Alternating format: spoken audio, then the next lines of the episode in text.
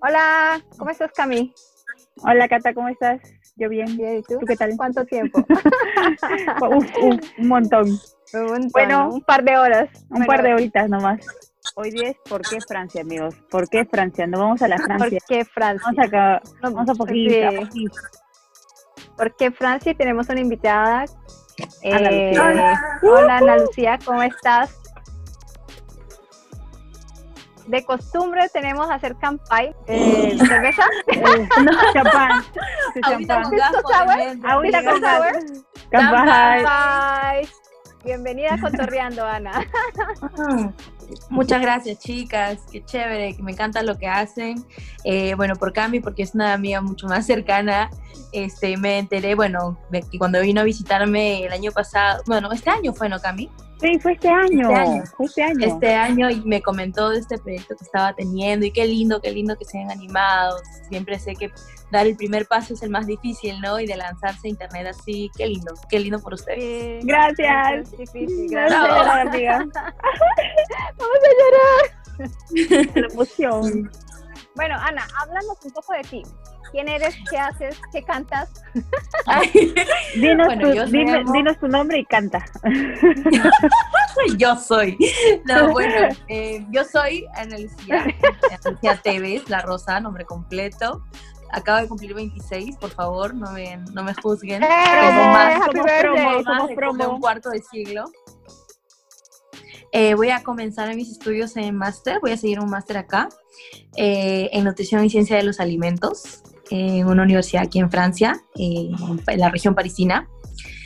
Eh, mi carrera en el Perú es de ingeniería agroindustrial, pero como hobby y como incluso un trabajo de, de medio tiempo a lo freelance, eh, soy cantante, canto. Eh, en el Perú eh, desarrollé, bueno, muchas, muchos, he hecho diferentes trabajillos, este, como voces en off para comerciales, canciones Ah, para los mismos comerciales eh, y a la vez una que otra presentación que me salía y hasta el 2017 que tuve la oportunidad de regresar a Corea a, a representar al Perú en un festival de K-pop eh, y donde bueno eh, me llevé un- uno de los tres primeros premios ¡Wow! eh, fue una experiencia genial porque gracias en realidad a, donde estuve, a la universidad donde estuve, fue que me dio ese impulso a ver más allá de las fronteras de mi país, ¿no? Y si bien es cierto actualmente, sea de forma artística o académica, porque soy amateur en el, ámbito artístico, eh, me permitió salir de, ¿no? Y eso es lo que quisiera compartir con la gente que siempre está conmigo, con la gente que me pregunta, te juro que al día siempre recibo preguntas de personas, amigos, conocidos, amigos de amigos, que quieren siempre información sobre lo que me sucedió, cómo me sucedió, qué hice para, y qué linda, qué linda ventana que me dio Cami para poder hablar sobre el por qué Francia, ¿no? En este caso. Sí, Sí, sí, sí. ¿Por sí. qué Francia? ¿Por y qué también Francia? se va a venir otro episodio de por qué Corea y cómo fue y toda tu experiencia, porque yo sé que pasaron bastantes cosas y el último día en tu show lo que pasó y me contaste todo eso y me quedé Ah. como que, ¡ah, qué locazo! ¡Dios mío! Sí, no, Sí, mi eso, eso también nos es tienes que contar, sí.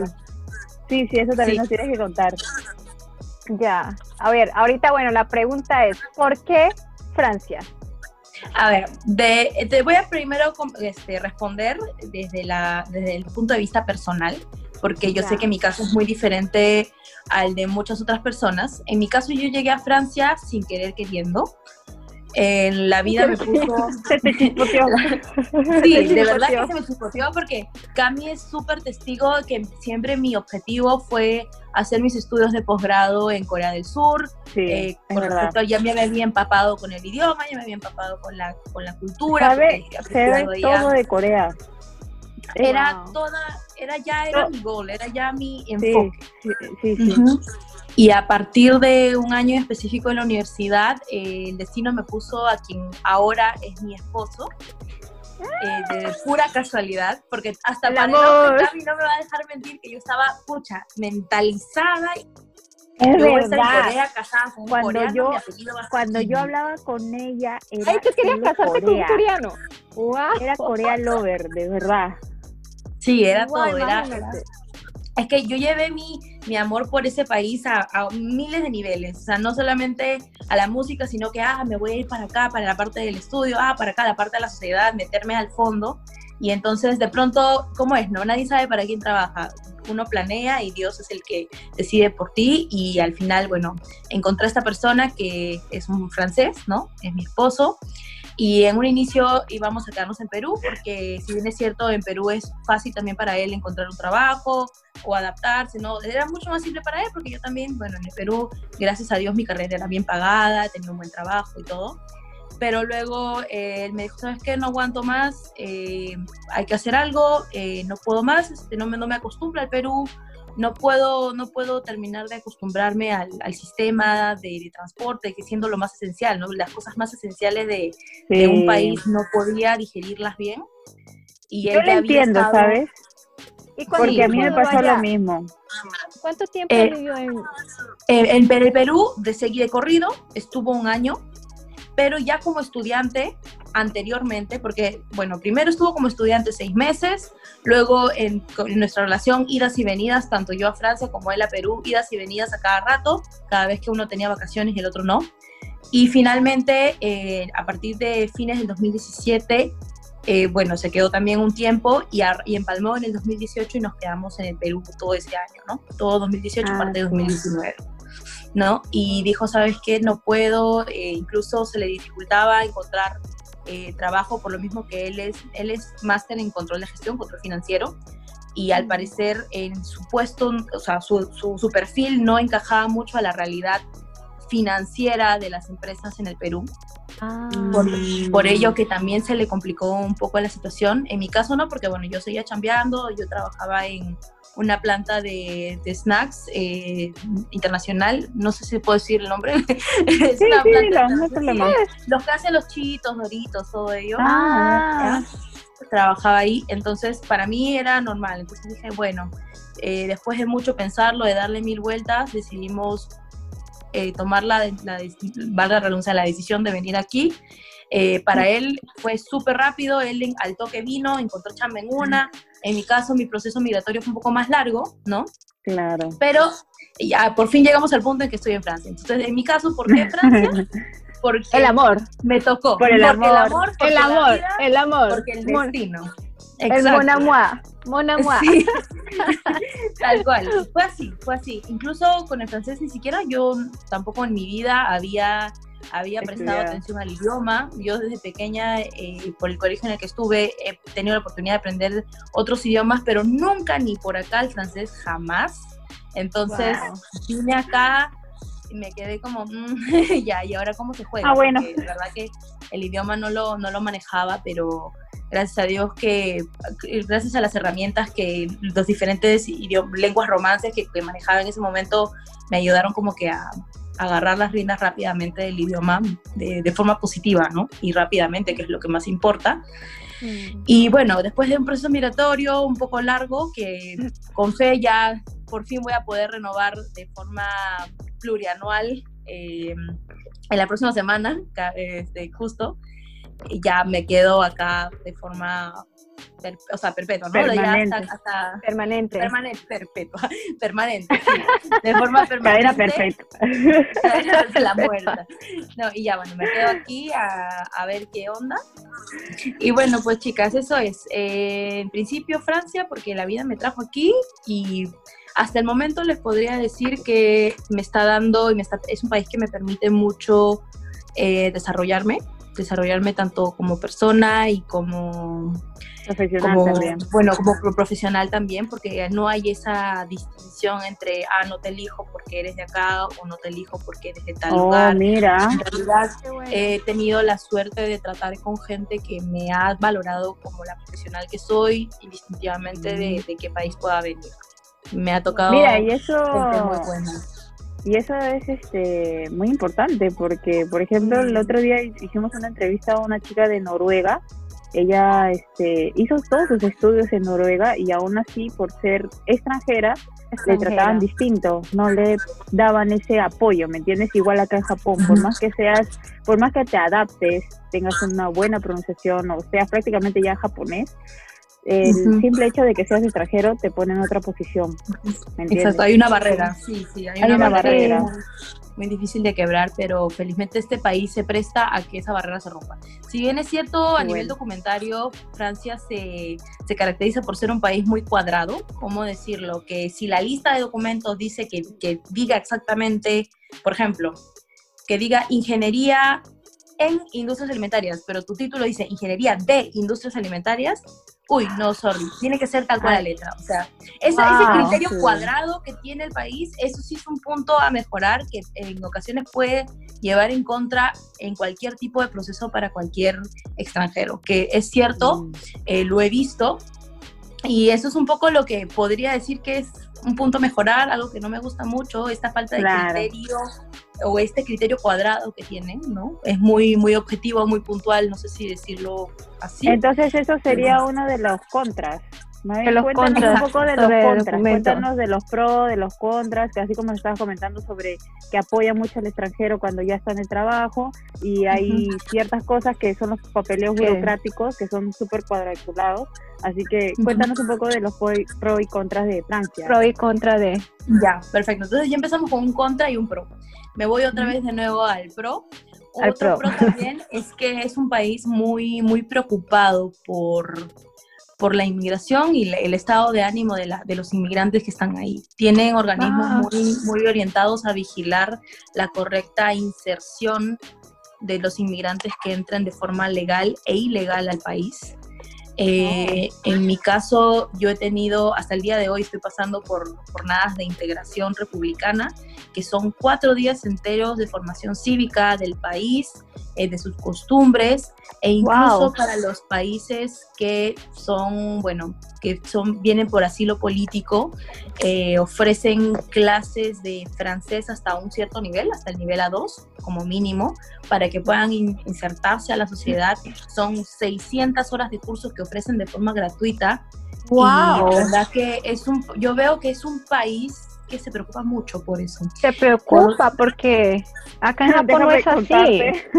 sí. Acá tienes que pagar para poder aprender el idioma bien. Y si lo aprendes de forma gratuita, no es un nivel bueno. O sea, nada que ver. Claro, eso, eso sí, o sea, el país se, se, preocupa bastante por ofrecer ello. Incluso hay organismos dedicados a la vigilancia de la inserción del inmigrante dentro de las empresas, manejando cuotas mínimas de personas inmigrantes por equipo. Oh, wow. Eh, eso, es algo muy bueno, ¿no? Que en la teoría se ve, en la práctica no podría poner las manos al fuego con decirte que se cumple al 100%. Claro, pero, igual está ahí. Tienen ese guide, ¿no? Tienen, tienen ese, esa, la intención. exacto. Eh, por otro lado, algún un contra es que los impuestos son bastante altos. el pago de impuestos es bastante alto. No te sabría dar una, un porcentaje global exacto porque veo que hay impuestos para todo. 33% del PBI 53% del PBI está 53%, wow. Financiado por los mismos franceses. Sí, me muero. Para todo actualmente Francia es el, tiene el récord de la cantidad, o sea, de la mayor parte de la torta pagada por, el, por, el, por la plata de los mismos franceses, de los mismos ciudadanos. El pueblo. El pueblo. Exacto. Pero eh, mira, yo, desde el punto de vista de mi esposo, es algo exorbitante, es algo inaceptable, no se puede, es imposible, pero yo que vengo de un país en el cual el pago de impuestos no lo veo reflejado en las calles, para mí es una bendición salir a la calle y ver que mis impuestos están ahí. Tú puedes irte a la parte más rural de Francia y vas a ver la presencia de una organización de un, del país, vas a ver la presencia del gobierno, sea en forma de un alcalde, sea en forma de, de un responsable municipal, ¿no? O sea, tú puedes ver de verdad la presencia del, del gobierno hasta el punto más recóndito del país. Lo digo porque, mm. porque, por ejemplo, mi esposo vive, él viene de una ciudad eh, que está al suroeste de Francia, que es, es como, es el campo, y a pesar de ser el mm. campo, tú ves que las carreteras están súper bien mantenidas, eh, ves que la señalización hasta el más pequeño, la, la, esquina más pequeña está bien señalizada, todo funcionando, semáforo funcionando y nada para decir que son paneles así que se están soleando y que se están poniendo casi, no, son paneles nuevos, exacto, o sea, son paneles nuevos. En Colombia también, en Colombia en mi ciudad le dicen ciudad de cemento porque hay tantos huecos. o sea, no, sé, no sé ahora, pero activamente estaba en Perú tenemos por todas partes. Sí, bueno, eh, por las zonas donde yo vivo en Lima sí hay bastantes zonas que están bastante descuidadas entonces, desde mi punto de vista, bueno, puede ser que sí los impuestos sean elevados, pero al menos yo veo vale la pena. reflejado. Yo lo veo reflejado en la vida de la ciudad, en la vida de, del campo, la, la, veo ahí, ¿no? Entonces es un pro y contra a la vez, ¿no? Mm. Seguro más adelante cuando ya esté más insertada en la sociedad pueda ver que en realidad no es así, pero después de un año estando aquí, y eh, sabiendo que no tengo retorno, eh, sí, eh, lo puedo ver y en ese, de ese lado sí difiero un poquito con, con mi esposo, ¿no? Eh, ¿Cuál fue tu primera impresión cuando, cuando llegaste a Francia? O sea, a ver, la primera impresión, la primera vez que llegué a Francia fue en el 2017. Lo que más me impactó, e incluso estando en ciudad, fue que hay un respeto por el sonido increíble, hay un respeto por la bulla increíble. Es decir, que no vas a encontrar a la gente gritando o hablando fuerte por la calle. Es como si, se siente como si hubieran bajado el volumen de una radio increíblemente y hasta escuchas el sonido sordo del silencio. No sé si alguna vez les sucedido. Que se escucha toda la vida, amiga. Toda la, vida. es algo así, te juro que es algo así yo cuando llegué, estando en París, ¿ah? y dije, no puedo creerlo, no hay ruido. La gente, tú ves los restaurantes repletos de gente y están todos.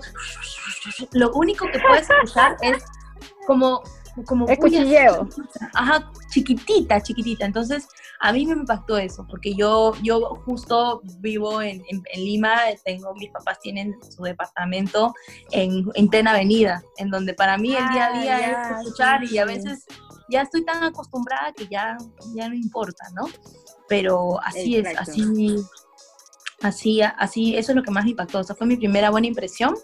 La otra mala impresión, bueno, y una mala impresión que tuve fue que tiene zonas que son sucias. Para ser Europa uno tiene una, una utopía, ¿no? Que, ah, que Europa es diferente, que, que, es el primer mundo, que no, pero es como cualquier sociedad, tiene, tiene puntos débiles y uno de esos puntos es que sí, hay, hay puntos que están sucios, de cosas en el piso, como acá es una sociedad bastante fumadora, colillas por ahí, ¿no? Pero es en una zona, está muy focalizado, ¿no? Cami, Cami que estuvo acá también puede, Yo, yo me imaginé, o sea, yo estando viviendo, o sea, vivir en Japón es distinto, ¿no? O sea, tú dices que allá es muy silencioso, pero yo cuando fui desde Japón para París, sí era como que tenía ese bollito que estaba ahí todavía, ¿no? Sí, o sea, era, para mí, como persona que reside en Japón, sí fue como que pensé que Europa era un poquito más, no sé. Pero sí, es, hermosa, es hermosa. A mí me encantó. Me encantó. Pero también, o sea, la parte cochina que tú dices es verdad. No sé qué parte que vi un video que todavía se ven las.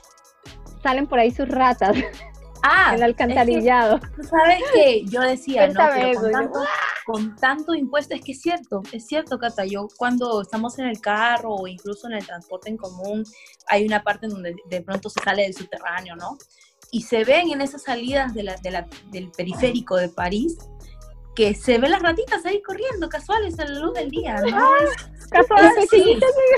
Y yo me, puse la pregunta, me puse la pregunta de, pero ¿qué permiten esto habiendo dinero, habiendo capital para eh, poder tener un programa de desratización, se me ocurre, un control de plasma exhaustivo, ¿no? Pero no, parece que hay un principio ecológico detrás de esto. sí, entonces. Ah, caramba. Sí, es, que acá, en la Pro ratas, pro ratas. Eh, eh, bueno, me explicaron eso, no sé si me estaban troleando en ese momento, pero entiendo que había un principio ecológico. wow. pero bueno, no, es un poco, es un poco, no es, pero eso sí, no es que lo veas a cada rato, pero sí, sí, no, no es, no sería una sorpresa, es tal cual. Es como ver un gatito así, ¿no? Es como ver un gatito. Un gatito. Es como un gatito. Oye, acá en cambiando el tema, acá en Japón, bueno, solamente una vez vi una rata. Es difícil ver. Yo tampoco, es muy difícil ver una rata, una rata o un pericote. Nunca he visto. ahora falta que se aparezca. ahora falta que se aparezca. Yo recuerdo que en Corea también era, nunca había visto una rata, pero incluso les comento que cuando vas a los parques que están más cercanos al centro, tú puedes ver los huecos en la, en la, en la tierra de los parques, que es de donde están las ratas, ¿no? Es, ah, es, este, es, raro, pero ya, ya la gente se acostumbró ya. Lo ha normalizado un poco. Claro, es parte de la cultura, son, Son, son, ratas educadas, son ratas educadas. Sí, no son agresivas, no son agresivas. Uy, uy. Uy, uy. Con su pequeño birrete acá, ¿no? Con su brama. ¡Qué lindo! Te lo imagino. Ya, ya. Y bueno, eh, también un punto que, que, me gustaría tocar también es el tema de la educación. Eh, he visto, bueno, en mi caso, que he optado por, por tomar esa rienda ahora, eh, quería decir que esto es un punto muy bueno porque las mejores universidades son prácticamente gratuitas con un pago anual. Sí, eh, yo tengo, he tenido la, la, suerte y la bendición de, por ejemplo, la universidad que, en la cual estoy, bueno, voy a, voy a, estoy por empezar, es la primera universidad en Francia para el, para el dominio en el que estoy yo, la primera en Francia, la tercera en Europa y la cuarta en el mundo. wow. Anual, anualmente es un pago simbólico de 243 euros. Oh, wow, anual, es anual. Anual. No, no, importa, tu estado puedes acceder, puedes acceder también a bolsas de ayudas del Estado para esto, porque en realidad desde el punto de vista de un estudiante nuevo, eh, envuelve cambiarse de casa, si la persona no vive en París pero quiere estudiar, es todo un gasto aparte y estas ayudas del Estado sirven para solventar estas ayudas aparte bajo claro, para que puedas seguir estudiando. Claro, pero eso sí depende de su situación económica, pero en mi caso, de por sí, ya me parece una muy buena una, una muy buena tarifa, ¿no? Claro. Y tú como extranjera, o sea, se te fue, ¿es difícil para un extranjero? O sea, por ejemplo, ah. yo quiero ir a estudiar y, yo voy a postular de aquí o, busco desde internet. ¿Es difícil o tengo que tener alguna conexión con alguien de allá, no sé? Claro, ¿cómo es el eh, proceso? Eso también es muy sencillo. Desde mi punto, desde, o sea, yo ya teniendo la, visa que tengo, para mí fue mucho, muchísimo más fácil. Lo único tedioso es preparar la documentación, preparar el dossier para poder presentarlo. Eso es otro tema. Pero pongámonos en el caso que una persona residente en el Perú o residente en cualquiera de los países, eh, cualquier país que quiera hacer primeros estudios en Francia, hay, ellos tienen una un espacio consular que se llama Campus France, o sea, Campus Francia, eh, literal Campus France. Tiene muchas sedes en muchas partes del mundo, en casi donde, donde tiene la, asistencia consular, tienen ahí el Campus France. Y este, y este organismo se encarga de, bajo un pago simbólico, una cuota, eh, única, te ayudan a canalizarte con las universidades, a preparar tu dossier, ayudarte post aceptación de la universidad, ayudarte a manejar tus inicios en tu vida universitaria y ayudarte con los trámites de la visa.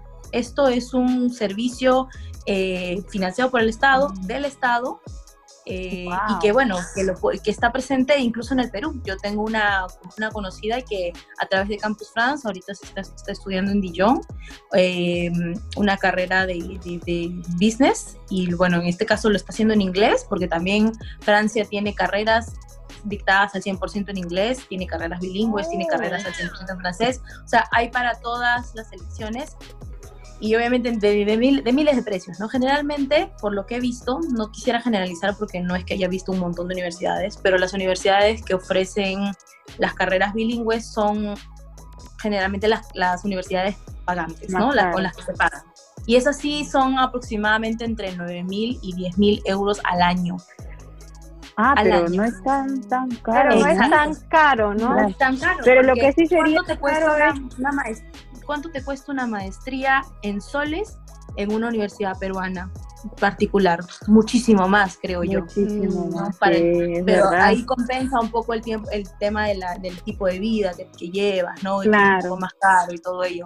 Pero de que hay ayudas, hay ayudas. Y creo que es una muy buena entonces sería. Exacto, sí, y Campus Trans, esta entidad, de verdad que, aparte que es, es oficial, porque viene del mismo gobierno, tiene su propio dominio en Internet, que está actualizado y adaptado a cada realidad de cada país que quiera solicitar, del solicitante. De verdad que es una muy buena ayuda, una muy buena canalización y que yo creo que las, para las personas que tienen la posibilidad, o incluso, bueno, en el Perú, ahora que han empezado a dar becas, sería un buen lugar para apostar porque la educación es barata, es una educación reconocida, no es que de pronto digas, oye, ¿dónde estudiaste? Y digas el nombre del país y digan, ah, ¿dónde queda eso? No, saben es un país que tiene cierto, cierto, cierto renombre en algunas áreas, ¿no? Claro, claro. Eh, y bueno, yo, yo creo que y aconsejo que para las personas interesadas que se animen, ¿no? Porque hasta incluso para las personas que pueden pagarlo es mucho más barato que una maestría en el Perú o unos o estudios en general en Perú, ¿no? Porque eso, el precio que te, el precio que te di es el precio el precio lo más caro que puede haber, ¿no? Porque varía, no puede ser mucho menos. No, pero lo bueno es que no te obliga como con el idioma, ¿no? También lo dan en inglés y, entonces una, una cosa buena porque la mayoría domina inglés, se va a hacer un poco más fácil, ¿no? No tienes claro, que esperar un en año. Caso, sí. Eh, generalmente para las carreras que ofrecen estos programas en inglés son carreras de, negocios, eh, negocios mm. internacionales, marketing. Interesante. ¿no? Amiga, me voy allá. sí, son generalmente. Está bueno. Está bueno, está bueno. Y finanzas también. Este, la, toda la parte administrativa. wow, ah, interesantísimo. Ya saben, uno piensa que ya saben, sí. vayan para París a averiguar allá, por favor. No, es un interesante. Ahora es su platita. No, porque uno personalmente uno dice, no, ir a Europa a estudiar, es carísimo. Uno, uno tiene esa mentalidad, ¿no? De que París es lo más no, No, sé qué, o sea, y no, y a veces uno ve gente que se va y uno dice, ¿y cómo le hace? ¿no? ¿Y cómo ha hecho? Pues es carísimo y pues claro, sabe todas esas pequeñas cosas que te pueden hacer. Yo también, yo también estaba como ustedes cuando antes, antes de conocer a mi esposo yo decía, imposible, irse a estudiar Europa, ¡hala, qué caro! No puede ser.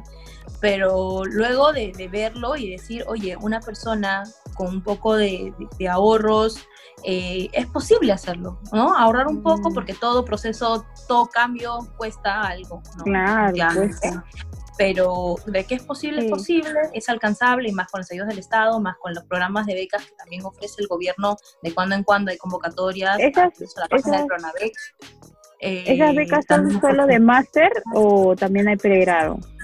Eso sí no sabría decirte. Pero lo que tú estás hablando es para máster. Sí, para máster para máster. Ah, eh, y bueno, también para la gente que está interesada en el idioma, también existen becas de idioma que he visto con una convocatoria en, la Alianza Francesa, que también existe este, esta posibilidad, ¿no? Es cuestión de siempre estar atenta a esos preguntando, ¿no? ¿No? Preguntando, porque bueno, y es, es importante planearlo, ¿no? Si es que claro. uno está empezando desde cero, con una situación desde cero, ¿no? Claro, y mm. bueno, una cosa es ya el estudio y otra cosa es también vivir allá. Más o menos, ¿cuánto te sale vivir allá con respecto al alquiler, comida, transporte? Más o menos un promedio, para que se hagan una idea. Ya, miren, hay, hay dos cosas que, y eso me va a llevar al punto negativo, que en París París, París Centro, París Corazón. Eh, el, el, perdón, el alquiler, el alquiler del departamento está fuera de precio. El metro cuadrado en París está totalmente fuera de precio.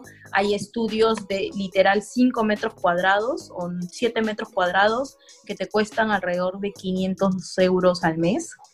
O sea, es, está totalmente para alucinar, pero para alucinar. Eh, la astucia es que como estamos en, en, esta, en esta región, en la región de Isla de Francia, que está tan bien interconectada con los transportes en comunes, la mejor decisión es salir de París y estudiar fuera de, o sea, eh, perdón, no estudiar fuera de, sino vivir fuera de, eh, fuera, no fuera, sino fuera de la parte de la parte ciudad. Ajá, mientras más te alejes, mucho más, sencillo eh, y más barato es eh, poder conseguir un, un, lugar más grande, ¿no? Ahorita podría estar, es que en tarifas estudiantes en realidad no, no, no podría darte un monto exacto, pero sí he visto casos de personas que por 7 metros cuadrados aproximadamente están pagando 500 euros. ¿no? En el corazón de París, en el corazón. En el corazón. Fuera de, fuera de, voy, entiendo que va bajando muchísimo y una astucia o una, una, un truco para la gente que quiera venir es siempre buscar alojamiento o departamento siguiendo las líneas de tren, las líneas del RRR, RER. Hay mm. varios RR, A, B, C, D y seguir estas líneas y ver las paradas y seguir y ver los precios conforme cada estación se va alejando del centro. Porque al fin del día, ah. mientras más cerca estés de una estación, vas a llegar mucho más cerca al, al centro, porque todas las estaciones se interconectan en un punto. Interconecta. Oh, ah, un buen truco, un buen truco. Sí, y no, y no te cambia mucho, ¿ah? tampoco es que dices, ah, qué lejos está, no, está bien cerca, bien cerca, así que no, no hay mucho que, no hay mucho que pelear por ahí. Y con respecto a la comida, porque es que si alguien se va a estudiar allá, también tiene que saber cuánto le va a costar. La comida en los supermercados, podría decirte que está muy cómoda. Eh, lo, desde el punto de vista, nuevamente, de una persona que gana en euros y gasta en euros. Obviamente que al cambio ahí sí golpea y más con una moneda que es mucho más, tiene menor valor, ¿no? Entonces, claro, como el sol, por ejemplo, que es casi el cuádruple el euro, ¿no? Pero si tú vas a un supermercado, te puedes comprar un pan que no te, no te pasa de los 50 céntimos, 60 céntimos, mm, largo, eh, ensalada que también máximo puede estar un euro, eh, pollo que un kilo te sale por cuatro, a veces hay, hay barquetas, hay como, como empaques que te salen a cuatro, cinco euros, un kilo, o sea, de verdad que... Varía, varía entonces. Mm. Sí, más o menos. Y, pero, o sea, una persona sola, soltera, de verdad que puede hacer durar bien esa, esa cantidad. Yo recuerdo que cuando mi esposo era estudiante, él a la semana se gastaba para comida solamente para él unos 30 euros máximo. Yo recuerdo Por que la semana, 3.000 yenes, sería 3.000 yenes. Wow. Wow, es súper barato y la semana. Obviamente eso también depende del lugar en donde estés. ¿Por qué? Porque eso, eso por ejemplo, él, él estuvo en una... mientras, más te, mientras más te alejes, mientras más sales de provincia, también los precios van variando, van bajando y, y, son mucho más accesibles, más económicos, ¿no? Entonces, no, no, no, hay, que, hay que dar a entender a la gente también que Francia no es solamente París, ¿no?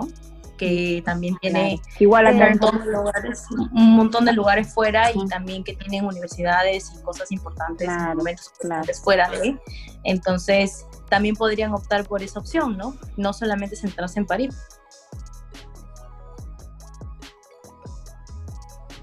Y bueno, eh, con respecto a la comida, para englobar un poco la idea, eh, para estudiante debe estar entre 30, 50, dependiendo también de la dieta de la persona, ¿no? De las compras que haga y de la región en donde se encuentre, ¿no? Como les dije, eh, París no es, Francia y que hay miles de opciones diferentes alrededor de todo el mapa y que son muy buenas. Entonces ya depende mucho de cómo se maneja uno. Pero sí les digo que la comida está muy accesible aquí en el país. ¿Y la comida orgánica qué tal? Porque aquí en Japón es súper carísima. Todo es ah, caro. Aquí también hay la, cultura orgánica, bio, está en su auge ahorita, está explotando. Ah. está, no les podría decir que está súper caro, pero sí hay una mm. diferencia leve de precios. ¿No? Mm. Eh, serían que pues un máximo un, euro más, medio euro más, ¿no? Dependiendo de qué tan, mm.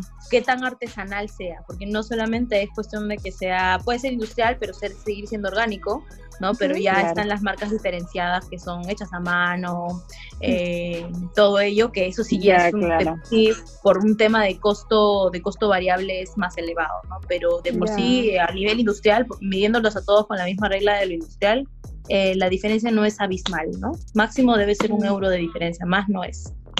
Generalmente son céntimos y, y, en ocasiones eh, algunos productos incluso están más baratos, los bio. Para el caso, de, ah. para el caso de, productos frescos, ¿no? Vegetales, también están mucho más cómodos. Pero depende, no varía mucho la categoría y de, la marca, pero no es, uff, no es como que... Claro. Como dije, uy, me voy a quedar pobre, ¿no?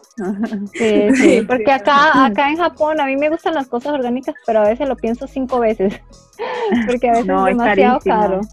Es, muy claro. Y, eso, que nosotros vivimos fuera de Tokio, Pero es caro, Tokio, es caro igual. Es, caro. es que todo se va en el flete, pues, el transporte, para que llegue a... Eso también, Ese es el problema.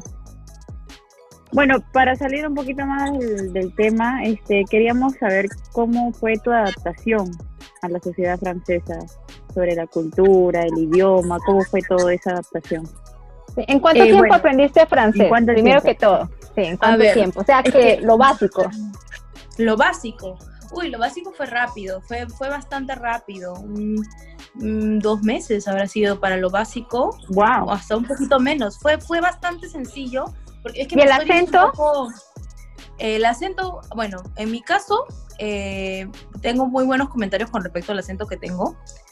Eh, pero no, no, no fue difícil, o sea, en realidad parte del, del, aprendizaje que tuve fue muy directo, por lo mismo que mi interés o mi, o mi inserción al idioma fue a través de mis suegros, ¿no? Que mis suegros no ah. hablan otro idioma en lo absoluto, ellos tienen incluso un acento del suroeste que es muy diferente al, al, al acento que estudias en una, en una alianza francesa, por ejemplo, ¿no? Claro. Eh, pero, y eso me ayudó, como que me forzó a aprender de la nada, ¿no?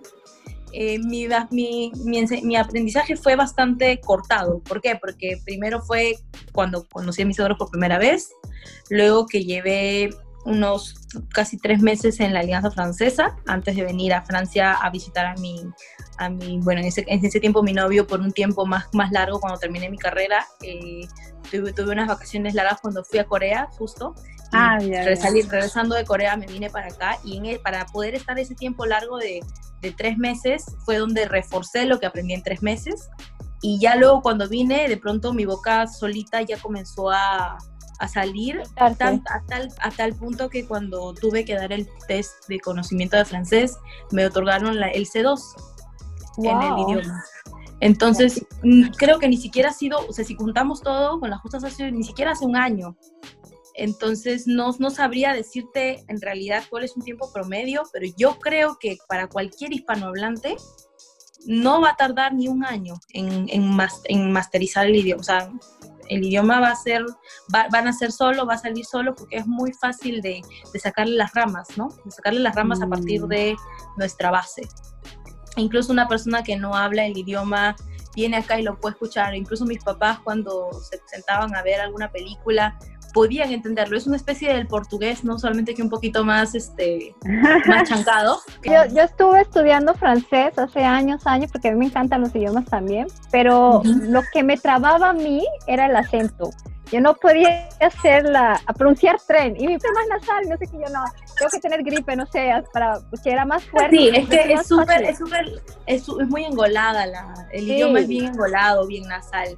¿No? Pero eso de verdad que con el día a día pasa, pero hay que comprometerse, eso es lo primero, con cualquier idioma, con francés, coreano, italiano, cual, cual sea el idioma, hay que comprometerse y hay que meter los dos mil sentidos. Yo recuerdo que las primeras veces que iba a hacer mis trámites o algo por el estilo y tenía que estar 100% programada en francés, terminaba, o sea, mi, mi, mi cerebro entraba a tal tensión para poder decir las cosas bien y sonar bien y todo, eh, que regresaba con migraña. O sea, era, algo que ya era, era un nivel de autoexigencia fuertísimo que en realidad yo creo que eso me ayudó porque yo de verdad no me tenía fe para nada, aunque me decían, no, que sí, que no, que muy bien, que sí, que increíble, incluso uno de los señores amigos de, de los papás de, de, bueno, de mis suegros, eh, me decía, increíble, no tienes acento, o sea, no, porque ellos están acostumbrados a que una persona que habla español tenga un acento fuerte, tenga un acento con las R's marcadas, con las S y las marcadas, ¿no?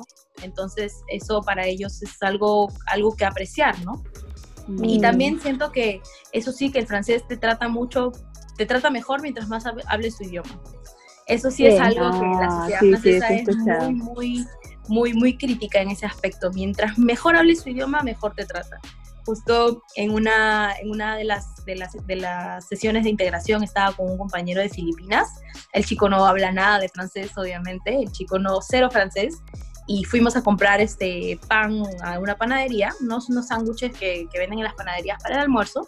Y estábamos haciendo la cola. Obviamente yo no podía ir porque es uno por, por por, por persona, es solamente una persona en cada caja y con el metro de distanciamiento, entonces yo tenía que estar lejos de él, pero yo veía que cuando él hablaba, lo trataron mal, lo trataron mal, es como que, ay, ¿qué quieres? Ay, cuando comenzó a hablar inglés, porque primero lo saludan, hola, así, ¿no? Cantando todavía, y cuando comenzó a hablar en, en, inglés de frente, cómo les cambió la expresión de la cara, o sea, de, ay, o sea, es increíble el nivel de frustración que sienten cuando alguien abre la boca y no habla el idioma. Eso sí me ha tocado verlo y lo he visto así, a, un metro de distancia, porque literal, lo trataron como, como solo diciendo, hola, ¿cómo está? Muy buenos días, ¿en qué le puedo ayudar? Y de pronto el chico habló y esa sonrisa se les cayó el ceño y lo miraron como, parecía una escena cómica, de verdad. Y ya cuando yo, yo me fui para, y él cuando se fue, me, me habló a mí y me dijo, ya, este, me voy a sentar acá. Y lo dijo en inglés yo me acerco y la chica me miró como diciendo, pucha madre, otra, otra que me habla. Otra. Y yo ya le hablé en francés y, me, y agarró, ay, sí, y le, le, devolví la expresión al rostro, ¿no? Sí, que no sé qué, que no sé cuándo, encima te hacen el hablo un poquito, porque aquí es otra cosa que a mí me, me chocó un poco, es que en el Perú nosotros somos muy cálidos, ¿no? O sea, somos en Latinoamérica en general, somos muy cálidos, somos de poner música en nuestro local, entrar y con una simple mirada te pueden decir muchas cosas, ¿no? Aunque pueden ser de pocas palabras, con una mirada y una, o sea, que te sienta en la cabeza, ya es mucho. Eso, por ejemplo, para mi esposo es una falta de respeto. Que de pronto él entraba al tambo o una tienda y la chica lo miraba y le hacía así y no le decía buenos días, señor, o en qué le puedo ayudar, no le decía nada. Él se indignaba, decía, ¿cómo es posible? No me él indignaba. No, este país. Y lo entendí cuando vine acá eh, que sí, es cierto, las señoritas cuando vas a la, panadería, donde sea, buenos días, se pone a cantar así y alargar las palabras. Oye, se parece japonés. Se parece japonés. te juro que algo así, ah, te juro, te juro que es algo así, como incluso en Corea también hacen eso, ¿no? Cuando, cuando saludan, hola, bienvenido, o sea, incluso en la, yo me acuerdo que tenía ¿Cómo, una, ¿cómo es en coreano? ¿Cómo es en coreano? En japonés es ¿Cómo, cómo? No, no, Amida. Hayo Hamida. Hayo Hamida. Así, te, te, dicen así, ¿no? Y era como que, amiga, cálmate, tranquila, no, no. Y acá también. O sea, pero para mí en ese tiempo yo lo aceptaba porque decía, bueno, es que es Asia, es otra cosa. Pero cuando llega acá y veo, ¡ah, y se levantan demasiado y es, o sea, esa, esa, acá le dicen, ¿no? La, la, la cordialidad, ¿no? Francesa, me parece exagerada en ese aspecto, me parece muy exagerada. Entonces es parecido al tatemae de Japón. De Japón. Ah, mira. Es muy hipócrita. yo he visto en algunos, reportajes que se ponen, o sea, que todas se ponen en filita y te saludan y tienen que hablar con la voz bien alta. Sí, sí. Igual en Corea del Sur es muy parecido, incluso en Myeongdong también la gente, había gente de China, de Corea, que hacía, tenía que hablar súper fuerte, súper agudo. Sí. Para, Mientras más agudo, mejor. Ajá. es lo caso, increíble. sí, es lo caso. Ahí pero como que... Ah, a pesar de que... Sí, habla, paso, paso. No, pero a pesar de que es una, que es un, que es un gesto muy lindo, siento más sincera, más sincero el saludo peruano, el, saludo de la mirada, del esto, o sea, lo siento más como de camaradería, ¿no? No, no, no me llega mucho, a pesar de que es muy, muy, este, muy cordial, no me llega, no me toca el alma. Claro, eso, eso es lo que nosotras decimos, porque ya sabemos que es un esfuerzo que te lo están exigiendo.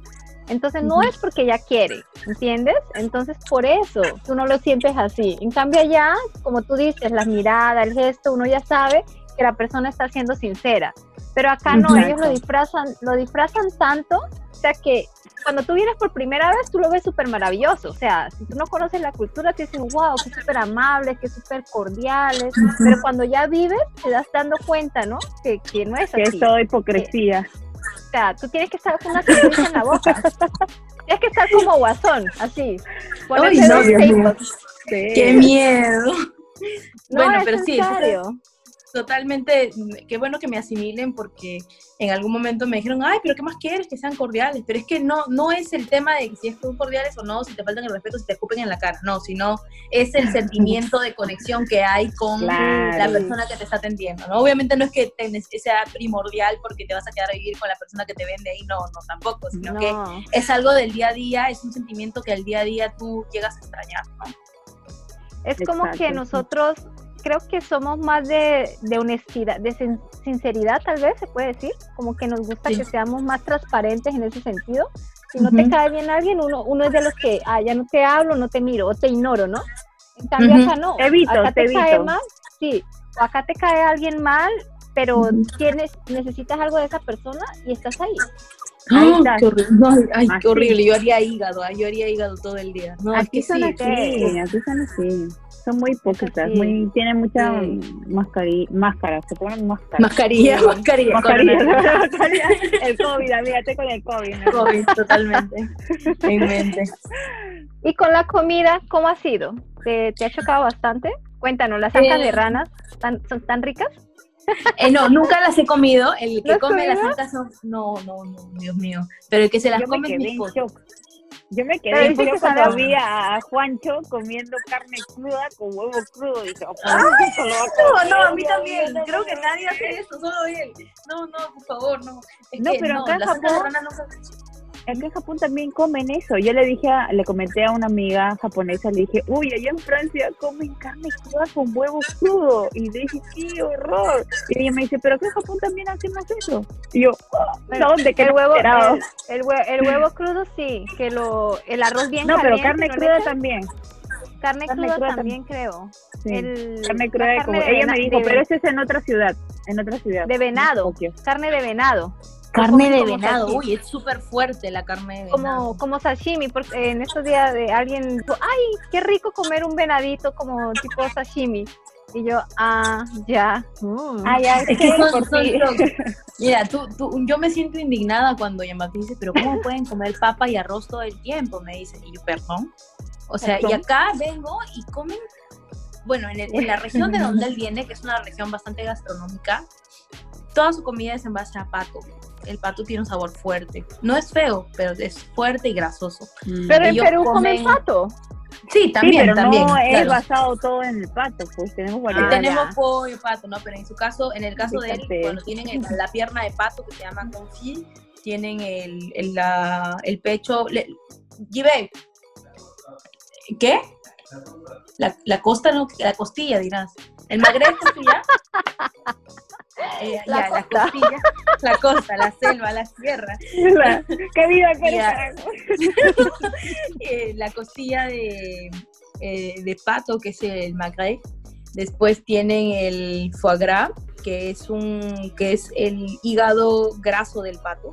Es todo un ritual que a ah, un pato lo agarran y le dan de comer dos veces al día a horas determinadas y les llenas la comida, pero se la dan de comer con un tubo que se lo meten hasta abajo para que la, comida llegue directamente ahí, o sea, que no se forme el bolo, el bolo alimenticio, no, que no se forme el bolo, sino que directamente vaya ahí, cosa que el hígado se sobrecarga, se sobrecarga, se sobrecarga, y luego de 15 días de sobrecarga los, lo matan y sale el hígado de pato graso, ¿no? El conocido como el foie que es tan tan icónico en la gastronomía francesa que... Sí, sí, sí, dice, ¿no? de verdad que a mí me hace pensar mucho, pero obviamente respeto las tradiciones de la... ¿Y tú has comido? tuve la, la, traumática experiencia, pero conozco, por ejemplo, mis padres lo aman, les gustó cuando Jean-Baptiste llevó todos sus productos, su mini feria, su mini bioferia en mi casa, llevó sus productos, llevó así un montón, mis papás les gustó, dijeron, ay, qué rico, no les dijo primero qué era, pero para que coman, y les gustó, les gustó bastante, pero en mi caso, chicas, de verdad que a mí me hizo súper mal. Lo comí y fue como, ay no, no, no, no, yo recuerdo ese día fue el primero y el último. Sí, fue el primero y el último. Tuve una muy mala experiencia, me cayó fatal al mm. hígado. A los pocos, a las pocas horas ya estaba botando todo y tenía todo el sabor en la boca. Ay no. Pobrecita, qué traumático. Debe ser fuerte, debe ser súper fuerte. Sí, sí, no, de verdad es súper fuerte el sabor, es, es algo inolvidable. Tan solo acordarme es ya es una experiencia shock. no, eh, porque el pato, el pato es fuerte, ¿no? Es pato es fuerte. Aquí, bueno, el, el sí es rico, que es la pierna de pato, que la hacen, es muy similar a la como lo hacen con un arroz con pato, es algo así, pero sin arroz, obviamente. Los hacen con papas salteadas en la misma grasa del pato, que tiene un sabor fuerte, pero es, es, rico, o sea, sí es bueno. Luego, eh, si nos vamos al norte, eh, al nor no, noroeste, tenemos a, bueno, en Bretaña, toda esa zona, tienen las los crepes, los famosísimos crepes y las galetas. Ah, mm, los crepes, Que son tanto salados o dulces, los crepes, y las galettes que son, que, son como crepes, pero tienen harina de sarraceno. Es un, es de trigo sarraceno, que es un trigo mm. puro. ¿no? y son buenísimas, son buenísimas. Eh, las, las puedes rellenar como sea, es como si fuera una arepa que le metes todo, algo así es. Es ah, muy, muy rico, es muy rico, tanto dulce como salado. A mí me encantó. Yo creo que para mí Bretaña tiene la mejor comida de, de, todo, de toda Francia porque es riquísima, riquísima, riquísima. Y bueno, ya para la parte de los quesos, acá tienen mucha comida que es básicamente echar 100% queso, ¿no? Que tienen la raclette, no, la raclette, sí, la raclette, que es con un queso especial que se come con un poco de charcutería, pan, ¿no? Y te ponen el queso derretido encima y es increíble, es un mundo increíble. Después tienen la tartiflette, que es como una, una tarta con papas, eh, tocino y, y, em, y cebollas, sí. con vino blanco pones una capa de papa, esa, esa mezcla, capa de papa, esa mezcla, y encima, bueno, pones el queso, el queso reblochón, que es el queso que, que se utiliza para este plato. de verdad que es riquísima. La comida francesa ya me dio no hambre. Es, les juro que es riquísima. Y sobre, y sobre el pan, ¿es verdad que andan con el pan debajo del... Ay, debajo del sí, sí, todo el tiempo paran así con el, con el pan ahí. ¿Y por qué? Eh, incluso, es que aquí eh, en realidad la gente tiene como costumbre, como cualquiera, comen todo con pan, como nosotros con arroz o con papa, o sea, lo comen con pan. Y cuando van a comprarlo, como es algo del día a día, eh, y como el pan de por sí es largo, es grande, en la panadería simplemente les dan como una servilletita para agarrarlo así. ellos lo agarran y van así con eso agarrándolo en, en el... Eso es como una costumbre ya que creo que se remonta a mucho, mucho más atrás pero sí es cierto que tú puedes ver ese, ese cliché perfecto y ese cliché más exacto que en, París, en cualquier lado de Francia, siempre ves a la persona con su, con su baguette en la mano. ¿no? Ajá, a la salida del trabajo lo compran para ir a la casa, ¿no? Así es. En el camino, para ir comiendo en el camino. Y normalmente desaparece la, desaparece la primera parte, ¿no? Porque lo muerde. Siempre está en la, está en, la parte. O sea, lo lleva la familia, pero ya lo has mordido. ya bien mordisqueado. Sí, mordisqueado, bien chupeteado. Y también beben bastante, bastante vino, también, disculpa que te corte, y también bastante vino, el vino. Bastante vino, el vino es cómodo ahí. Tienes obviamente diferentes calidades, pero puedes encontrar buenos vinos de 4 euros, 3 euros. Es que una vez yo recuerdo que Jean Baptiste, este, cuando fuimos a un Wong, a un Wong de, no sé si era de Asia o era el Wong de Meravies, no me acuerdo en qué momento fue, pero estábamos en Wong y estaban vendiendo unos en Lima, en Lima. Sí, en Lima, que estaban vendiendo unos vinos a 300 euros, de por 300 soles, 400 soles, cuando ese oro aquí no te pasaba de 5, 8 euros. y era como, mira, la estafa, la estafa total de todo. Entonces, no recuerdo exactamente qué producto era y no recuerdo si la, si la oferta sigue vigente o simplemente era una, una promoción antigua, ¿no? Pero así, así, así, así está la diferencia de precios abismal, sí, así. Tal cual. Entonces, porque en realidad sí, cualquier vino en realidad es, es bueno. Incluso siendo, siendo considerado de baja calidad, yo estoy segura que los, muchos paladares pensarían que es un buen vino también. Entonces, mm. tienen buena, lo, lo, bueno de la cocina francesa y lo que hace a la cocina francesa, mientras que para muchas comidas, como por ejemplo la peruana, es muy importante la sazón, es muy importante eh, que le hagas la salsita, el condimento, que le hagas, que hagas el consomé para la comida francesa, eh, la base de, la, de, un buen plato al final es la calidad de la materia prima. Es por eso que ah. la incluso la leche tiene otro sabor, tiene un sabor más a leche, el, queso, cada queso hace un plato diferente. ¿Por qué? Porque más fuerte. Es, específicamente destinado a, es diferente. Esta, esta parte de la industria alimentaria la tienen bastante bien desarrollada tienen una muy mm. buena calidad de...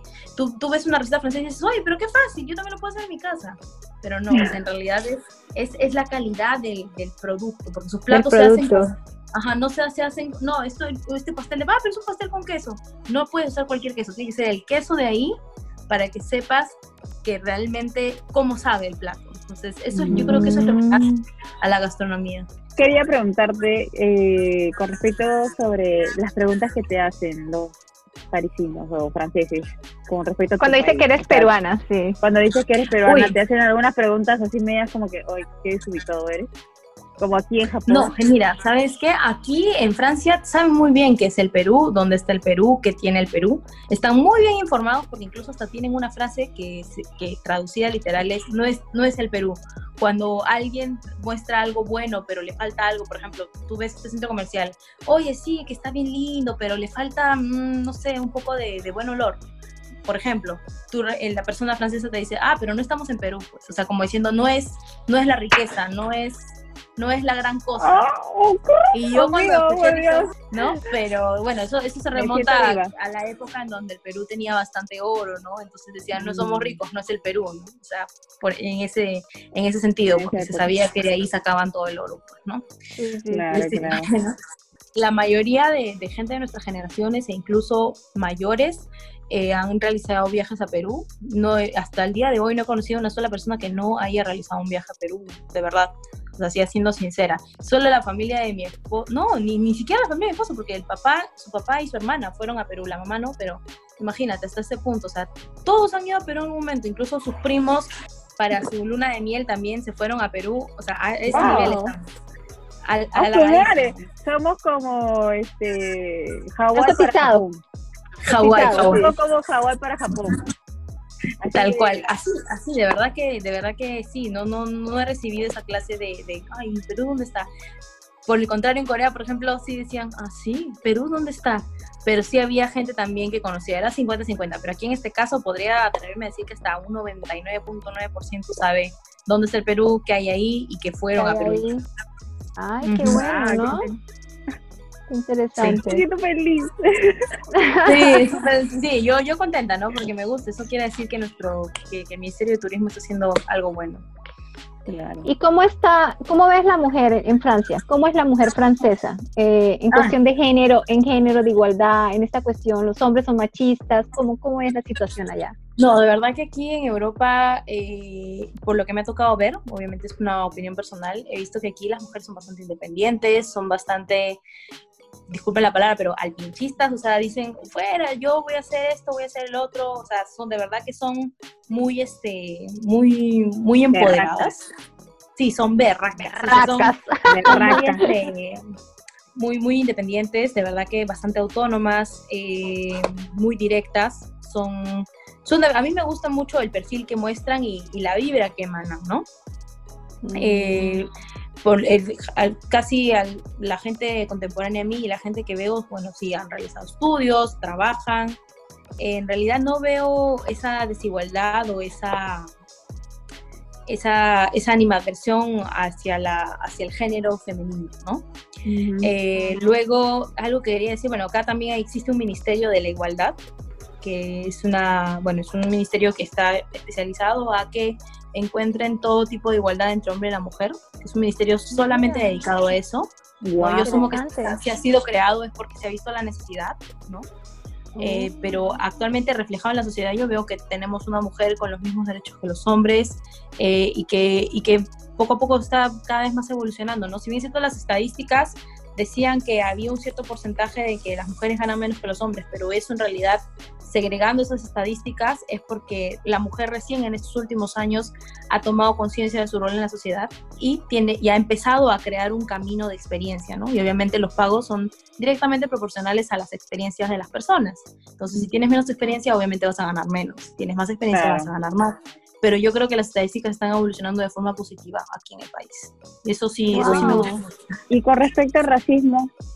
En el racismo, bueno, yo general, a mí me ha tocado ver que de verdad, desde mi punto de vista, Francia es un país que se encarga mucho de, de hacer que el, que el, extranjero no se sienta mal. O sea, y si por ahí esa, esa, esa, esa ayuda llega a manos equivocadas, puede ser que se le suban a los codos. O sea, yo de verdad que ese es mi punto de vista pero he escuchado casos de gente que he encontrado en, durante estas, estas, estas jornadas de estas jornadas de integración, eh, gente, bueno, de, de, Turquía, de Túnez, ¿no? Que me dicen, no, que aquí son, porque soy árabe me discriminan, o porque soy de color me discriminan, o porque soy china me discriminan, porque soy porque soy de África me discriminan, pero yo de verdad veo que el país está haciendo lo que tiene que hacer para poder hacer que te integres, que más que como puedes ver es una discriminación. Que una o dos personas o que tres blancos desubicados te digan tonterías no quiere decir que la sociedad entera esté así contaminada. Yo creo que en todos los países tenemos gente que no ve más allá de sus narices y que vive en la época de las cavernas, que no sabe que existe solamente una sola raza y, una sola especie, que es la especie humana, y no existe absolutamente nada más, ¿no? Pero eso es algo en lo que creo que todas las sociedades tienen que trabajar pero sí he visto que es un país que se preocupa formalmente y que de verdad, o sea, una cosa es decir, ah, sí, que igualdad, ¿no? Pero que si tus leyes no se ven reflejadas, esa, esas ganas de querer que todo sea igual para todos. sea igual.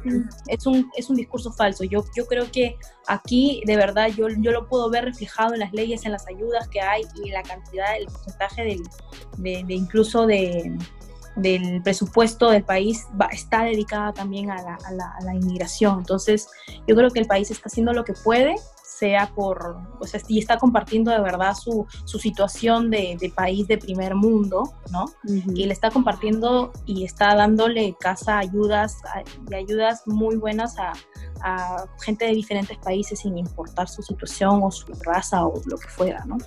No, lo diferente de Japón es que, pues, por más cuadriculados que sean en la en cuestión de migración, de, de, documentos, dan facilidades para los extranjeros también, ¿no? Para, como tú dices, para que se inserten en la, eh, en la cultura, con el idioma, con los papeles. En cambio acá, si tú no tienes una como una conexión con un japonés o algo, es difícil que tú vengas aquí y ya voy a pedir una visa y tienes todos tus documentos, no es así de fácil, ¿no?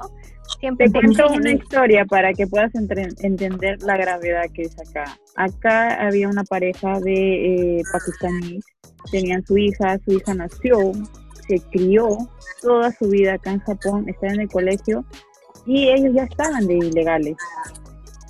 Ya estaban, y entonces la policía los chapó al momento de chaparlos, los padres fueron deportados así.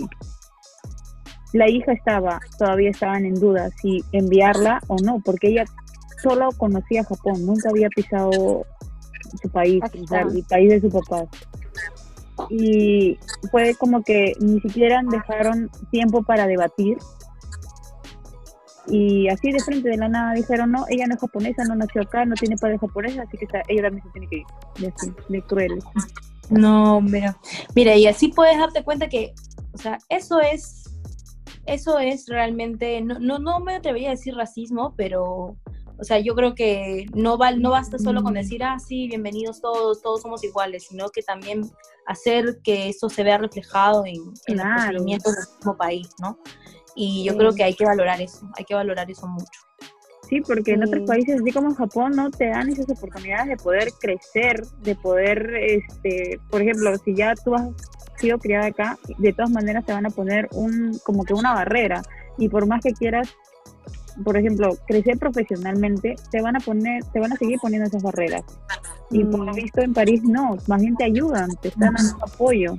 Incluso valorar. hay un hay una, una entidad, ahora que tocaste de los estudios de nuevo, déjame regresar a eso que me olvidé de comentarlo. Hay una entidad que se llama la ENICNARIC, que es una entidad encargada de homologar de cierta forma los, los títulos o los grados universitarios de las personas por un precio también módico relativamente para lo que significa el trámite, eh, en donde cualquier título extranjero, en ocasión, la mayoría sin necesidad de una traducción, eh, ellos hacen una investigación sobre este título y te entregan una constancia, ojo, no es una equivalencia oficial, pero sí es una constancia de que hay un organismo del Estado se ha encargado de revisar que tu título exista y que en Francia sería considerado como un y sea, o sea, como una licencia, como un máster, Mm. como lo que fuera, ¿no? Dependiendo del, del grado que presentes.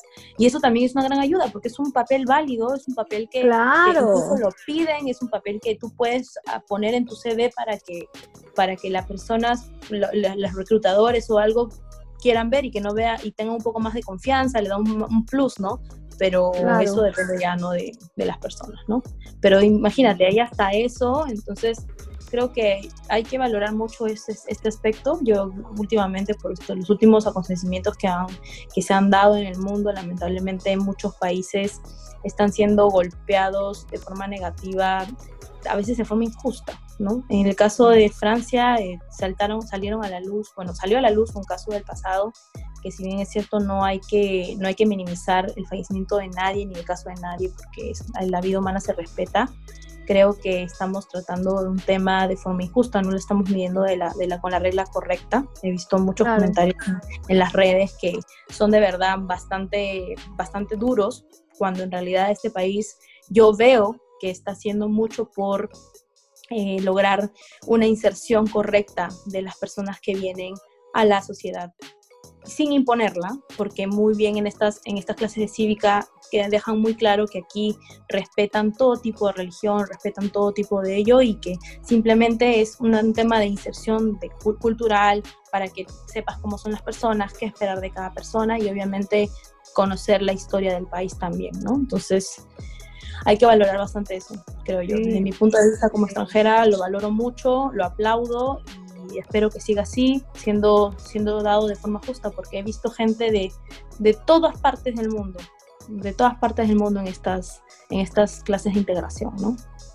O sea, yo no sé, tenía una imagen de los franceses, son muy Hanatakai, como diríamos, muy nariz empinada, como que ven al resto del mundo, como que, ay, no, eh, como dices, tienen que hablar francés, o sea, puedes hablar inglés, pero si vienes aquí tienes que hablar francés, o si no es válido, y, y esas cosas. Pero a lo que dices que ayudan bastante a los extranjeros, me parece que no son esas personas que el mundo hace ver, ¿no? O sea, Mm, porque como tú dices, al ayudar para que se integren a la sociedad ya, ya deja mucho que decir, ¿no? O sea, Exacto. mismo así los japoneses no lo hacen tampoco, imagínate.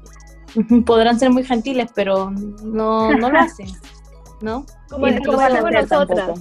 ellos son racistas pero sutiles, no son de los que te dicen, o sea, sí, todo igual, todo, pero a la hora de hacer no, no están contigo, no te ayudan lo suficiente, ¿no? Exacto. Son muy pocos, la verdad, los que sí están interesados por ayudar a los extranjeros, muy pocos.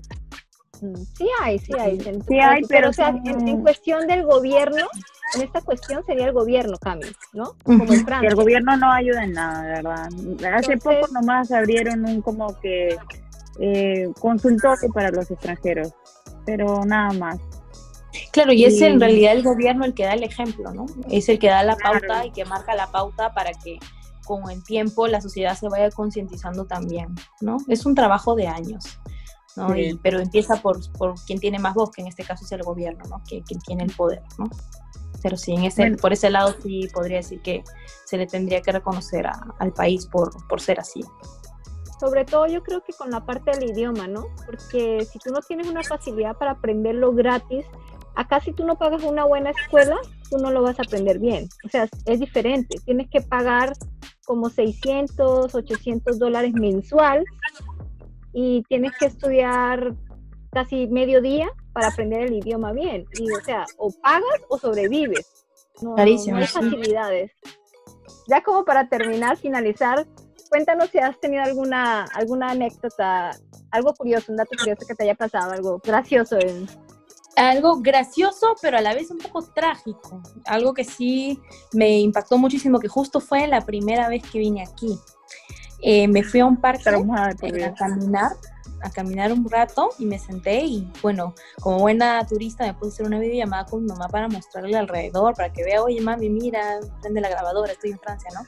Entonces, eh, de pronto, yo estaba hablando español, obviamente, estaba con audífonos, y se me acerca un grupo de chicos, el chico se sienta a mi costado y yo dije, ah, bueno, ¿cómo se sentará? Porque la banca era grande. Y de pronto, en lo que entendí en ese momento, porque en ese momento no manejaba el idioma, ¿no? Me dijo, este, hola, ¿estás sola? hoy estás de pasadita. No, ahora estás sola. Y yo, y yo pensé que no me estaba hablando a mí, ¿no? Entonces yo seguí hablando con mamá, lo miro como que, oh, y sigo hablando con mamá, pero se nota que estaba hablando español, otro idioma. Y me preguntó, me preguntó de dónde era. Y yo vuelvo a voltear para decirle, ¿quién le habla? Si ves que estoy con audífonos, ¿qué rayo me hablas, no? Volteo a verlo confundida y bueno, digo, seguro estoy alucinando, ¿no? La que alucina. Y de pronto agarró y me preguntó, ¿habla francés? Y ahí ya supe que me hablaba a mí. Le dije a mi mamá, un ratito mamá, con mi mamá en el teléfono, saqué el audífono y le dije, no hablo francés. Le dije así no hablo francés, o sea, en inglés, ¿no? El chico tenía ahí, cuando lo veo bien, el chico tenía un aspecto, bueno, tenía la piel tostada, tenía barba, tenía, era corpulento, los chicos que estaban con él también, y yo dije, ay, Dios mío, no, acá, acá llaman, acá que llaman, que ya fue, Dios mío, auxilio. Y Jean-Baptiste en ese momento estaba en clases, porque justo yo lo fui a visitar eh, cuando estábamos de vacaciones. Yo estaba de vacaciones, estaría de vacaciones del trabajo. Y me agarra y el chico me dice, no importa si no hablas francés, y me agarró la pierna, así me la sobó. No, agarré, lo miré, y, y, lo miré y le dije, ¿qué le pasa? O sea, en inglés, porque no, no hablaba ni miércoles. ¿Qué le pasa? Y lo miré de pies a cabeza, agarré mis cosas y comencé a caminar. Y mamá me dijo, ¿pero qué pasó? Mamá, me, me agarró la pierna, ¿qué le pasa a este loco? Y los chicos, su grupo, me comenzaron a perseguir por el parque. Y yo dije, Dios mío. Y lo peor es que decían, no puedo regresar al departamento de Jean Baptiste, porque ¿qué pasa si me siguen y se meten? ¿No? O sea, porque el departamento de Jean Baptiste estaba en ese momento, era una calle estrecha, como un pequeñita, una pequeñita quinta para entrar. Y ellos, y esa entrada eh, a un pequeñito patio, y ahí estaban las, las, las casas. Entonces, podía entrar la persona y quedarse en ese patio y en ese patio no había salida. Y mientras que abro la, la puerta, así, ¿qué pasa si me olvidaba la llave? No, es que yo ya me había imaginado la historia de mi vida en la, en la cabeza. Yo dije, ¿pero qué es esto? Yo en ese momento estaba asustadísima y lo primero que vi era un McDonald's. Es un McDonald's que estaba al frente del, del parque y dije, ya, me meto al McDonald's, ahí no me pueden hacer nada. ¿Ya? Entonces, pero vaya sorpresa que este McDonald's tenía dos puertas. Yo me metí toda sana por la puerta principal compré un smoothie, no sé qué compré ahí, compré un, no, no, compré un wrap chiquito de 2 euros para, para sentarme. Disimular, ¿no? Y cuando me siento, en lo que me había demorado en pagar, los otros habían entrado por la puerta de atrás y yo estaba comiendo y dije, ay, no hay nadie. Sí, volteo y estaba el grupo ahí y me hicieron bu, así, locos, locos. ¡Ay, qué miedo! Y se habían pedido una gaseosa entre todos y todos me estaban mirando así. Yo estaba, Dios mío, Jesucristo, no, por los clavos de Cristo, yo me estaba muriendo, te juro. Y, y llamé a Baptiste y le dije, señor, ven ya, le dije, porque ven a buscarme porque tengo miedo de salir de McDonald's y que me sigan y que entren a la casa y si entra y que no, no sé, yo en ese momento pensé mil cosas porque ¿quién es capaz de hacer eso? Pues, o sea, si es un tonto que te está molestando en la calle, no te, no te persigue, ¿no? Pero en este caso yo me imaginé lo peor por cómo se fueron dando los hechos.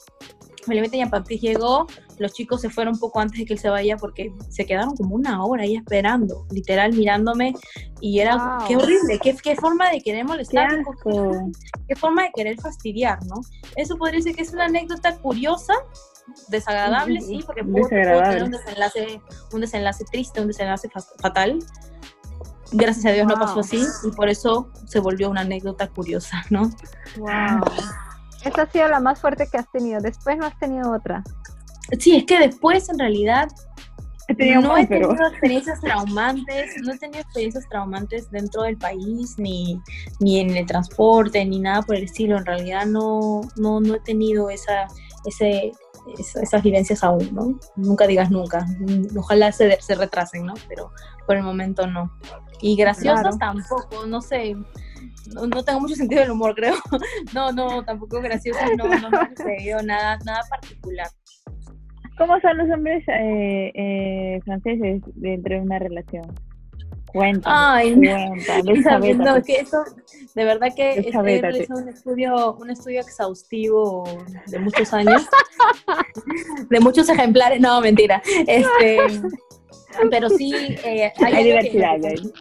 en lo que coincidimos todas mis amigas, que los hombres franceses son un poco extraños, eh, son, llegan al punto de ser muy súper, súper cariñosos, súper melosos, súper este, super atentos.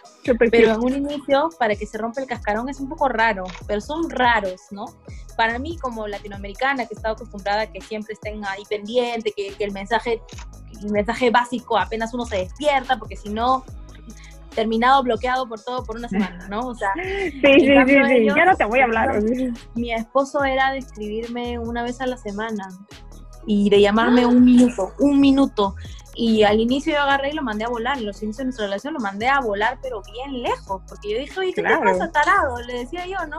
Pero es que en realidad él estaba más acostumbrado a, a, una autonomía que, que, nunca supo, o sea, en realidad nunca supo, como un mongol seguro, ¿no? Pero no, nunca, nunca supo que, cuál era el protocolo de, ¿no? Lo que sí me gustó es que a pesar de, de, ser un país que es bastante liberal, que ser bastante, o sea, sin pelos en la lengua, así, eh, he visto en todos que hay un proceso de, de, enamoramiento o de conquista, ¿no? El, tanto en, eh, personalmente como los como los casos que he visto de mis amigas, ha habido un proceso de primera cita, segunda cita, tercera cita, te pido para hacerme enamorada y te doy un beso.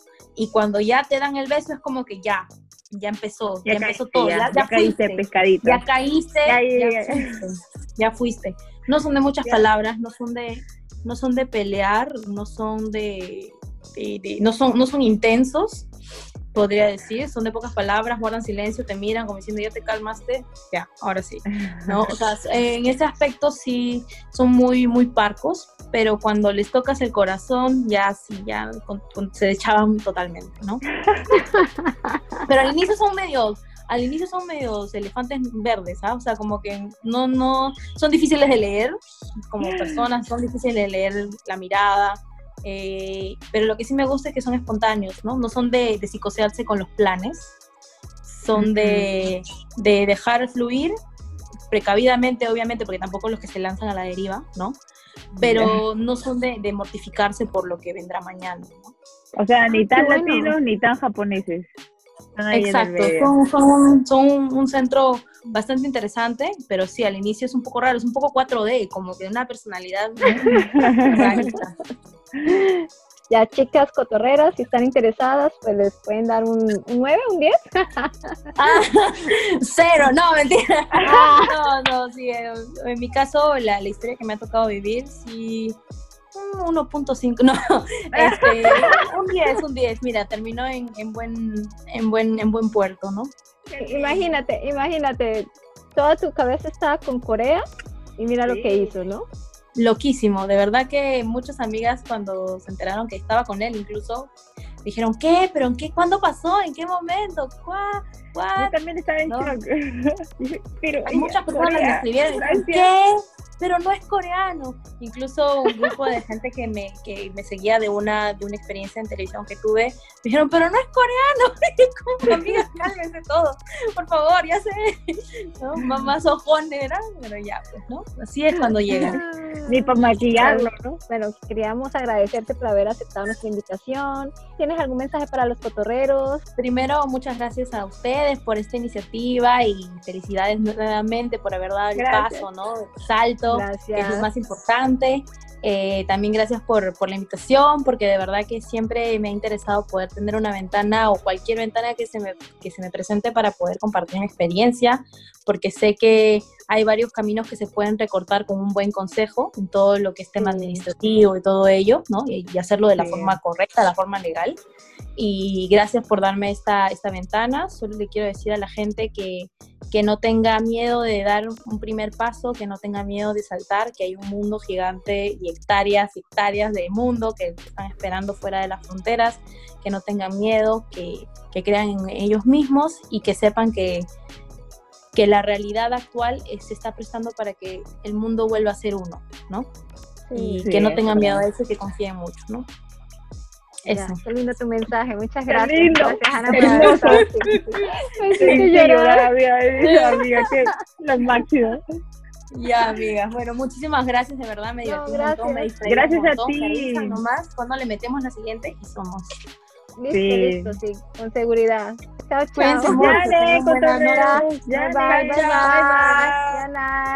Bueno, cotorreros, no siendo más, esperamos que haya sido muy interesante este episodio para ustedes, como fue para nosotras, y también agradecerles por habernos regalado un poco de su tiempo.